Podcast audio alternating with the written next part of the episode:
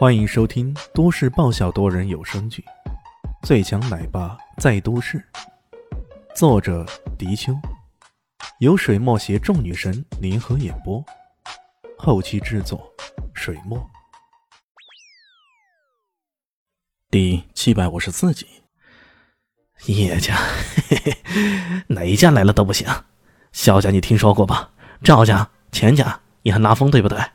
三大家全部死人一人之手。这样说，你总该死心了吧？这说的，不顾三七二十一，将手机给挂了。全全全全都死于一人之手，那那是……听到这个消息啊，罗金基整个人都吓瘫了。他做梦都没想到，自己竟然会得罪这么一个如此恐怖的存在，这这实在令人难以置信。扑通一声，罗金基当场给跪下。他后悔莫及，他痛哭流涕，他声泪俱下。大大大大哥，我我服了，我不敢如此了。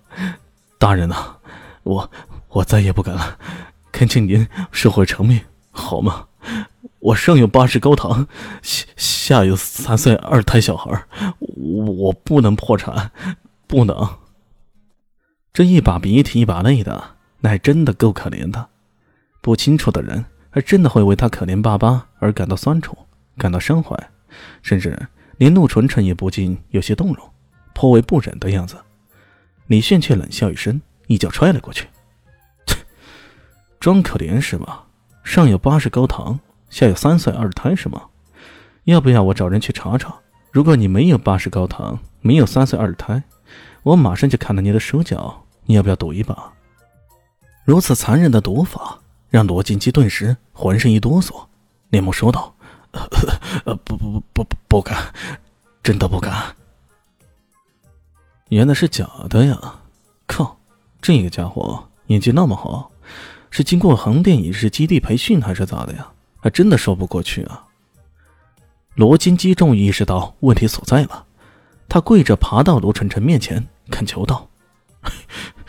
陆小姐，求求你，求求你，让你男朋友放我一马！我不敢呐，再也不敢了。哟吼，你不是想要纯纯去陪你尊贵的客人吃晚饭的吗？不敢了，真的不敢了。你这个混蛋，到底用了这种方法祸害了多少女孩？没，没有。真没有，有有过一两个。罗金基这回还真的是撑不住了，他呜呜的哭咽起来。然而这一举动却让陆晨晨最后一粒同情心都烟消云散了。靠，这个人渣！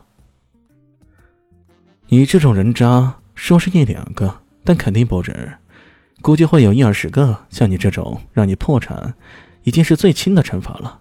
快滚吧！要不滚的话，小心我打断你的腿。李迅眼睛一瞪，吓得对方又是一哆嗦。罗晶晶哪里还敢再说什么，转身就跑。遇到这种不讲理却又实力惊人的疯子，他哪里还能说什么呢？一场风波总算是结束了。陆春春看着李炫，又是感激又是惊奇。他做梦都没想到，这位李先生，他的力量居然如此强劲啊！稍稍一用力，这看起来不可一世的罗金基就落荒而逃了，而自己好像欠他的也太多了。小蛋蛋抱着毛毛过来了，李炫说明了这来意。这种事对于陆晨晨来说简直是再容易不过了，他立马就答应下来，而且分毫不收李炫的钱。离开宠物店后，小蛋蛋有些恋恋不舍，他不断的回过头，似乎想看看毛毛到底如何了。李迅笑呵呵的说道：“ 放心吧，这位陆阿姨是店长，她一定会好好照顾毛毛的，你大可放心。”唉，可怜的毛毛，这么久不在蛋蛋身边，一定会变瘦了的，真可怜。那可说不定呢。李炫忍不住白了他一眼：“ 这个小蛋蛋。”不回来正好，一回来，总是各种法子折磨着毛毛，一是要跟他练功，一时要跟他比速度。总之，各种惊心动魄的玩法让毛毛吓得鸡飞狗跳的。现在他不在毛毛身边，毛毛的待遇说不定会更好。小蛋蛋听到这话，忍不住大翻白眼，说道：“爸爸，你完全不懂少女心。”呃，这话还真是啊。你知道什么叫少女心吗？当然知道，我看妈妈拍的电视里说的。这个小林夕，这些骗子可真是毒害了新一代少女，呃，新一代小女孩。于是他又发挥循循善诱的个人特点，跟他说道：“蛋蛋呀，你年纪还小，不能叫少女心，小女孩的心还差不多。”我就是少女心，少女心。得，这回循循善诱也不灵了。不过对于小蛋蛋来说，一次神奇的旅行对他来说还真的是一次难能可贵的经历。在整个坐飞机的过程中，他都兴奋得咿咿呀呀的，那些张口就来的蛋式语言变成了各种笑话，让整个机舱里的人都笑得合不拢嘴。本来机舱里有人如此嘈杂。应该让人感到很不舒服才对，可没想到的是，这个小蛋蛋居然极受欢迎，在下飞机时还有不少人跑过来，说要跟这个可爱的小天使合个照。大家好，我是豆豆猫的耳朵。